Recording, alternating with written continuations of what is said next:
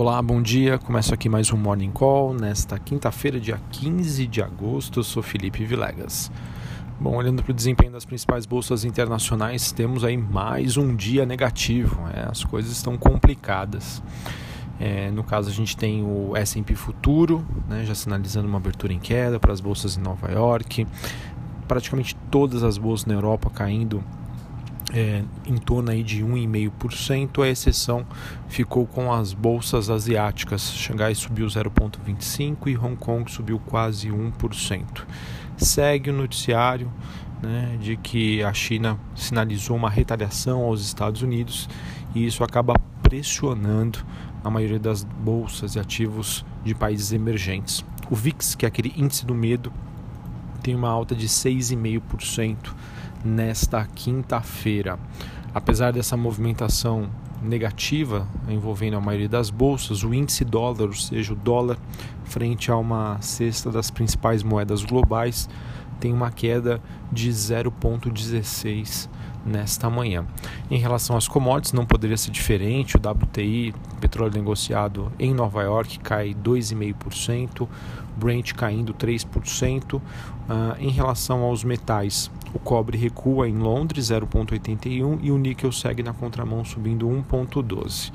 Aproveitando só o gancho aqui das commodities, atenção pois essa forte queda do petróleo, em que o barril negociado em Nova York volta para a região dos 53 dólares, deve pressionar ações como Petrobras, PetroRio, Enalta, empresas ligadas a commodity. Além disso, uh, olhando para o desempenho das principais mineradoras, a gente tem a BHP e a Rio Tinto também caindo em torno de 1,5%, ou seja, expectativa de também uma baixa uh, para Vale e para siderúrgicas, principalmente a CSN, que tem um braço forte aí na parte da mineração. Bom, olhando aqui para o noticiário interno, acho que o mercado aí deve reagir à decisão do Banco Central que ontem divulgou que vai fazer leilões diários de dólar à vista, simultaneamente à oferta de swaps cambiais reversos. É, essa medida ela é adotada pela primeira vez né, em que o, o, um BC utiliza desse tipo de combinação de instrumentos nos últimos 10 anos. Para vocês terem uma ideia, a última vez em que o Banco Central vendeu dólar à vista, no mercado à vista mesmo, foi em 2009, para tentar conter os efeitos da crise financeira global. Né? E dessa vez o Banco Central ele acaba agindo após o dólar ontem disparar quase é, mais de 2%, fechando acima dos R$ reais. Né? Então, ou seja, a partir do próximo dia 21, que seria a quarta-feira da semana que vem, é, o Banco Central então ele vai fazer esses leilões diários de dólar à vista com uma oferta de, de até 550 milhões de dólares simultaneamente as ofertas de montante equivalente ah, em swaps cambiais reversos ah, para, os fins da, da rolagem de swaps que vencem em 1 de outubro. Tá bom? No comunicado, o BC diz que está atuando diante de uma redução da demanda de proteção cambial, ou seja, o hedge, pelos agentes econômicos por meio de swaps cambiais e também aumentando e aumento da, da liquidez né, no câmbio uh, sobre a moeda à vista. Tá? Então, uma, essa atuação aí deve repercutir e acredito que hoje aí o dia deve ser bastante volátil como vem sendo aí no mês de agosto. Bom, uh, em relação ao noticiário político, uh, a gente tem o Estado de São Paulo destacando que o Senado pode atrasar a votação da reforma da Previdência, então acredito que isso possa também servir como mais um ruído aqui para o mercado de ações no Brasil.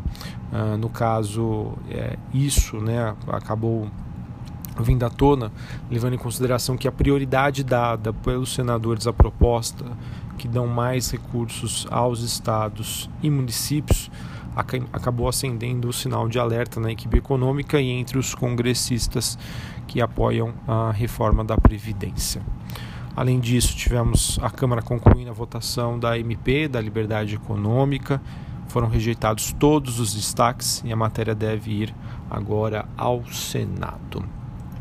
Bom, vamos lá para a gente finalizar aqui comentando sobre os principais destaques é, do cenário corporativo, a, a, temporada de balanços que finalmente chega ao seu final, chega ao seu fim, e ele acabou só não correndo hoje porque duas empresas, a Semig e a Light, elas acabaram adiando a divulgação do seu balanço para hoje, hoje após o fechamento do mercado. Bom, pessoal, muitas empresas aí divulgaram seus balanços, eu vou comentar aqui é, alguns destaques é, de acordo aí com, com as empresas que divulgaram os seus números e ficaram abaixo ou acima das, das estimativas. Né? A gente teve então destaque aqui para a Ezetec, que superou as projeções. Ela que teve um lucro de 94 milhões, é, foi um aumento de 6,5 vezes contra o mesmo período do ano passado. Então, resultado aí positivo. A Gafisa, né, ela reduziu seu prejuízo líquido em quase 50%, mesmo assim as suas receitas é, ficaram abaixo do que o mercado esperava. É, J, JSL Logística acabou tendo divulgando um lucro recorde de 71,2 milhões. O seu EBITDA, potencial de geração de caixa, subindo 32%. A Marfrig reverteu prejuízo, registrou lucro. Uh, seu EBITDA subiu 13% e esse EBITDA, que é o potencial de geração de caixa, superou aí as estimativas do mercado. Natura também surpreendeu o mercado, seu lucro aí mais do que dobrou no segundo trimestre deste ano em comparação com o mesmo período do ano passado. Ultrapar teve um lucro de 121 milhões, porém foi uma queda de quase 50% e os seus resultados frustraram a média das estimativas do mercado. É, Via Varejo, que teve lucro ano passado, agora realizou prejuízo de 154 milhões, EBITDA caiu 39% uh, para 315 milhões. Tá? E o seu EBITDA ajustado 388.